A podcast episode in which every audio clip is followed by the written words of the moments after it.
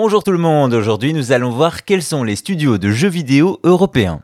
Si la France peut se targuer de compter de prestigieux créateurs de jeux vidéo, le reste du continent n'a pas à rougir de ses créations, aussi partons ensemble pour un tour d'Europe des studios. Tout d'abord, on a la Belgique et ses nombreux studios de qualité. Parmi eux, difficile de passer à côté de l'Ariane Games, auteur de la série de jeux de rôle Divinity, mais aussi du renommé Baldur's Gate 3. Un peu plus haut, direction les Pays-Bas avec Guerrilla Games qui fait partie des PlayStation Studios et qui a développé la série des Killzone et des Horizon. Continuons sur la route pour passer en Allemagne et à Francfort on retrouve Crytek connu pour avoir créé la série des FPS Crysis mais aussi le tout premier Far Cry. Juste à côté en Autriche on fait aussi des jeux vidéo, notamment chez Moon Studio, créateur des chefs-d'œuvre Ori and the Blind Forest et sa suite. On arrive en Pologne où on fait beaucoup de jeux vidéo, parmi eux la Bluebird Team, les maîtres de l'horreur psychologique, auteurs notamment de Layers of Fear, Observer ou encore du remake de Silent Hill 2. Également Techland à qui l'on doit de nombreux jeux dont les Dying Light. Enfin, impossible de passer en Pologne sans parler d'un des studios les plus connus au monde, CD Projekt Red.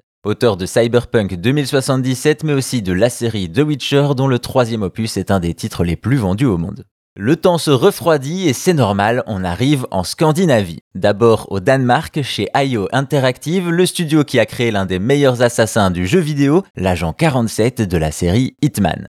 Ensuite, on part en Finlande chez Remedy qui multiplie les licences renommées Max Payne, Alan Wake, Quantum Break ou encore Control et d'autres. Vient alors notre dernière escale et non des moindres, la Suède. Un pays qui compte énormément de studios comme DICE à qui l'on doit les Battlefield et les Mirror's Edge, Machine Games qui eux nous ont livré les Wolfenstein et Quake, ou encore Light de Joseph Fares avec le GOTY 2021 It Takes Two. Également basé en Suède, on a l'énorme Embracer Group et ses quelques 134 studios de développement partout en Europe et dans le monde. Enfin, le jeu le plus vendu de tous les temps, le génial Minecraft, est lui aussi né en Suède. C'est le studio Mojang qui lui a donné vie avant d'être racheté par Microsoft pour 2,5 milliards de dollars. Et c'est ici que l'on va clôturer ce tour d'Europe. Bien entendu, il existe des milliers d'autres studios de développement à travers le continent et impossible de tous les citer. Pourtant, déjà ce petit échantillon montre que le jeu vidéo européen se défend plus que bien.